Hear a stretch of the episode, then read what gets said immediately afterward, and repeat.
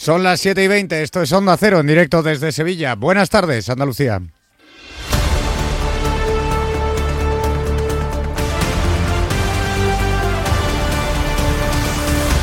En Onda Cero, la brújula de Andalucía. Jaime Castilla.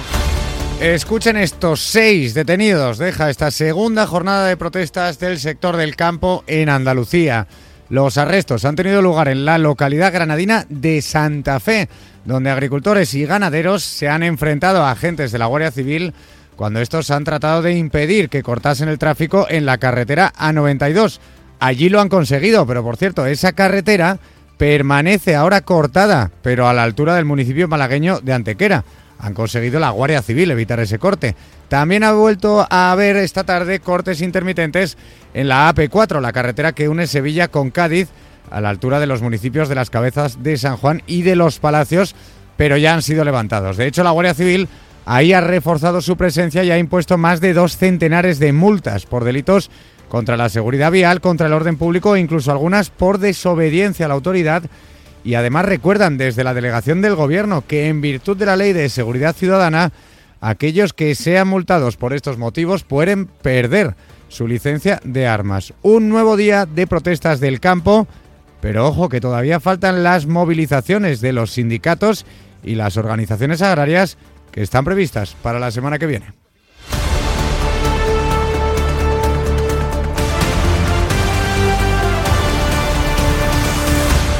Vamos ahora con el sumario de la actualidad de este miércoles 7 de febrero.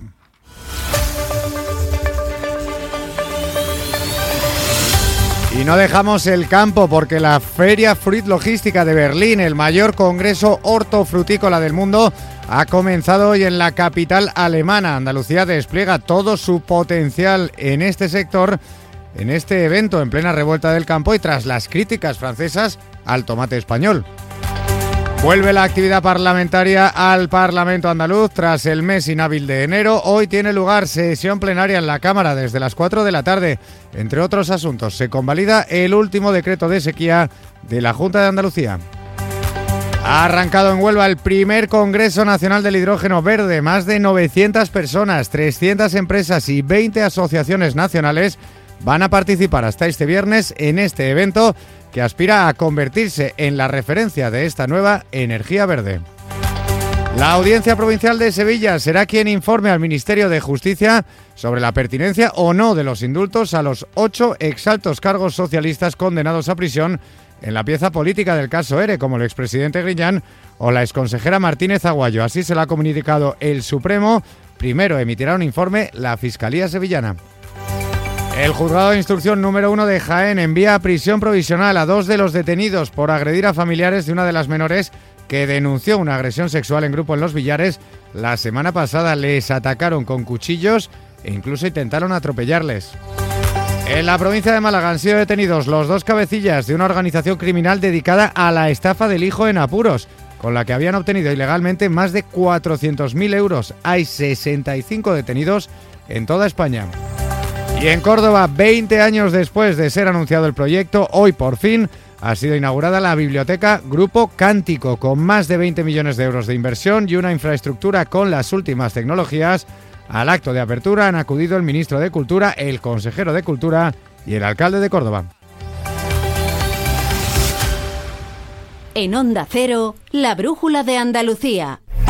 Hay muchos tipos de energía, pero hay una que hace que todo avance, creando oportunidades de futuro, impulsando una industria verde, potenciando el desarrollo sostenible y generando bienestar. Una energía que lucha contra el cambio climático y respeta el medio ambiente. Descubre, conoce, aprende y disfruta de todo lo que las energías renovables pueden hacer por ti. Y haz brillar tu energía. Junta de Andalucía. En Onda Cero, la brújula de Andalucía. Jaime Castilla.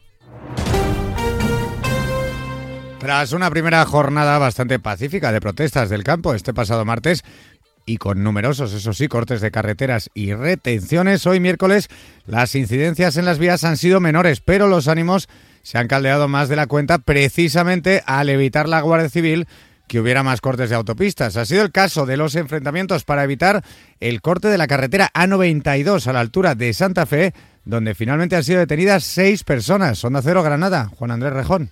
La Guardia Civil ha detenido a cinco personas en la concentración junto a la A92 en el término municipal de Santa Fe que han llevado a cabo esta mañana los agricultores y ganaderos que han organizado las tractoradas que pretendían llegar a la circunvalación de Granada. Según la subdelegación del Gobierno, los dos primeros manifestantes han sido detenidos por la supuesta comisión de delitos de atentado a gente de la autoridad y los otros tres por supuestas desobediencias y resistencia. okay. Este era el momento de las primeras detenciones. El incidente ha tenido lugar en el marco de los enfrentamientos que se han producido entre manifestantes y Guardia Civil. Tras la detención de dos personas, unas detenciones que luego se elevaron a cuatro, se procedía a la búsqueda de un quinto participante en las protestas, el cual estaba identificado y luego era localizado y arrestado. Mientras tanto, en Vegas del Genil, un punto en el que se ha concentrado el grupo proveniente de este municipio metropolitano, que también pretendía acceder a la circunvalación, han continuado pasado el mediodía los tractores apostados en el acceso al polígono de Purchil sin cortes en la carretera.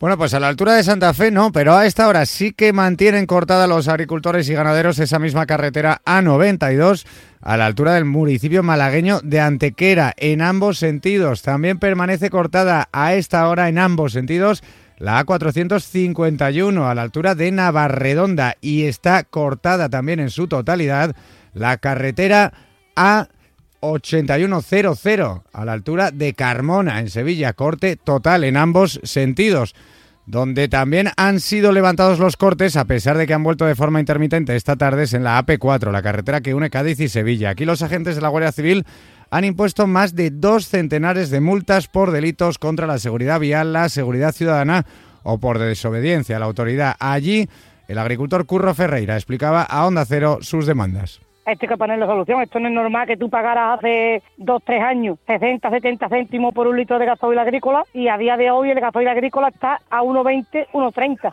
el doble. Te hablo del gasoil, te hablo de la competencia del leal que entra de Marruecos y otros países, te hablo de todo lo que está ocurriendo en el país, vamos, eso lo sabemos todo, no, no es una cosa que yo estoy inventando. Y es que no hay que olvidar esas reclamaciones, esas denuncias que han motivado estas protestas que han sido convocadas y organizadas a través de redes sociales, sin contar con las organizaciones y sindicatos agrarios. De hecho, ha sorprendido su fuerza, su número y su coordinación, a pesar de no contar con esa dirección. Pero precisamente para la semana que viene están convocadas las concentraciones de nuevo en toda la comunidad, ahora sí, de COAG, UPA y ASAJA. El presidente andaluz de esta última, Ricardo Serra, insistía hoy en que sus denuncias son las mismas. Por ello, recuerda a estos manifestantes que la protesta debe continuar pero de forma ordenada, porque necesitan una continuidad y una representación en los foros y mesas sectoriales donde se negocian las políticas agrarias pero la protesta tiene que tener una continuidad y una organización detrás para conseguir unos objetivos, porque si no, eh, al final, pues, ¿quién, quién se dirige a quién y con quién se negocia qué. Entonces yo creo que lo importante es que, todo esto, que,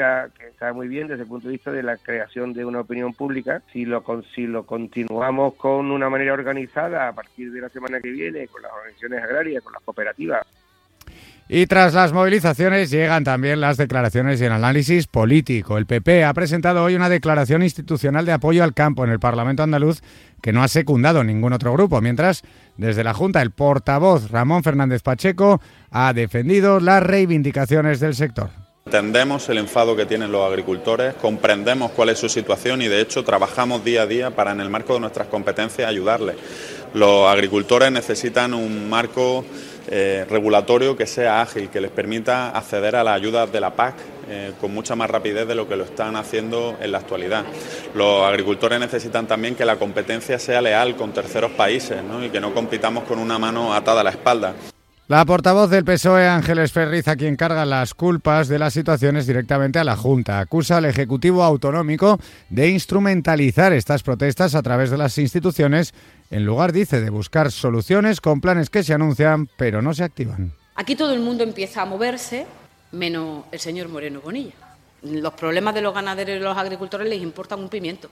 Están peleándose entre ellos para ver quién de los dos instrumentaliza las protestas. Y hombre, nosotros lo que pedimos precisamente es el respeto, el respeto a la gente que ha decidido manifestarse.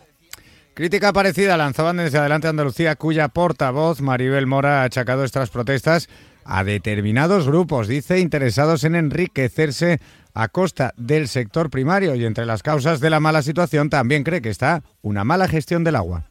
Pero queremos dejar muy claro, nosotros no apoyamos a los cayetanos ni a los fondos de inversión porque en Andalucía, de hecho, cada vez hay más territorio que pertenece a fondos de inversión para hacer el negocio. Nosotros no apoyamos eso, apoyamos a los trabajadores y trabajadoras del campo. Todo esto el mismo día que ha vuelto la actividad al Parlamento andaluz, tras el mes inhábil de enero, esta tarde ha comenzado el primer pleno de este año 2024. Lo ha hecho con la convalidación del nuevo decreto ley de simplificación administrativa de la Junta, una norma que sale adelante gracias a la mayoría absoluta del PP y con el voto en contra de toda la oposición que achaca esta norma falta de claridad y de control. Tampoco ha habido acuerdo en la declaración institucional propuesta en solitario por los populares para apoyar precisamente las protestas del sector primario. Sí ha sido aprobado el cuarto decreto de sequía que defendía esta tarde en la Cámara la consejera de Agricultura, Carmen Crespo, quien ha insistido en el trabajo de su gobierno contra la escasez de agua. 1.097 obras encima de la mesa en todos los rincones de Andalucía. Y además desde el año 2019 planes de sequía, comités de sequía que se sientan y se organizan habitualmente. El 42% de la obra pública de la Junta de Andalucía y cuatro decretos de sequía con 517,8 millones de euros para luchar contra la sequía.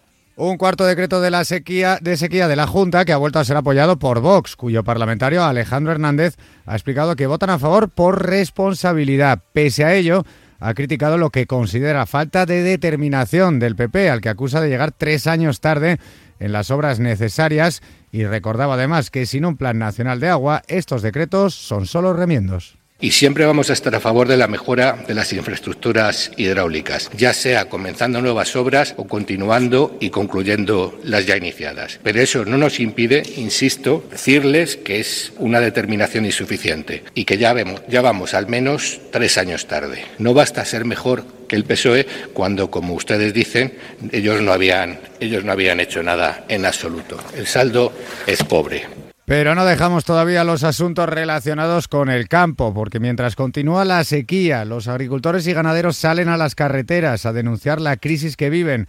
Y tras los ataques franceses al tomate español, hoy ha comenzado en Berlín Fruit Logística, la mayor feria hortofrutícola del mundo. Y es allí donde Andalucía despliega toda su oferta y su potencia en este sector. En la capital alemana está nuestro compañero de Onda Cero elegido, Alberto García.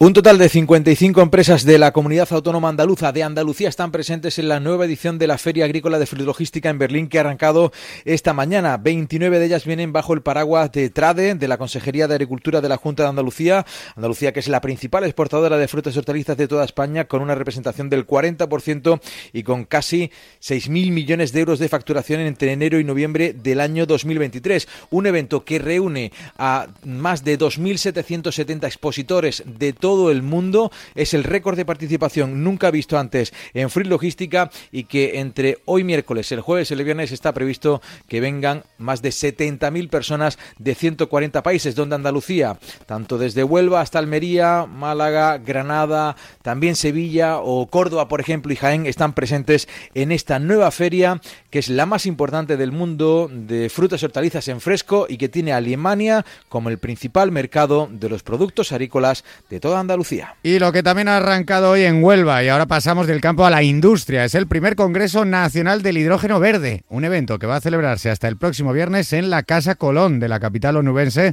y por el que van a pasar casi mil personas y más de tres centenares de empresas del sector un sector que representa unas posibilidades de inversión de miles de millones de euros para la comunidad y que conlleva también la creación de decenas de miles de puestos de trabajo, como ha destacado durante la inauguración el presidente de la Junta, Juanma Moreno. Ha defendido el líder andaluz que es una oportunidad para situarse a la cabeza en todo el mundo de esta energía verde. Creo que España tiene una oportunidad, y Andalucía de manera particular, y Huelva, una oportunidad única. Una oportunidad única que no debemos, no pedimos, no podemos y no queremos perder. Tenemos una ventaja competitiva por primera vez en décadas con respecto a otros países de Europa y respecto a otros países del mundo.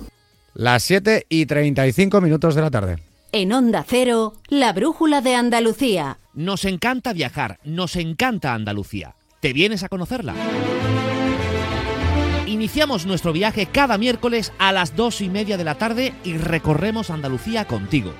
Gente Viajera Andalucía, un programa de turismo, actualidad, gastronomía, tradiciones y buen humor en Onda Cero. Con la colaboración de la Consejería de Turismo, Cultura y Deporte de la Junta de Andalucía. Te mereces esta radio. Onda Cero, tu radio. En Onda Cero, la brújula de Andalucía. Jaime Castilla.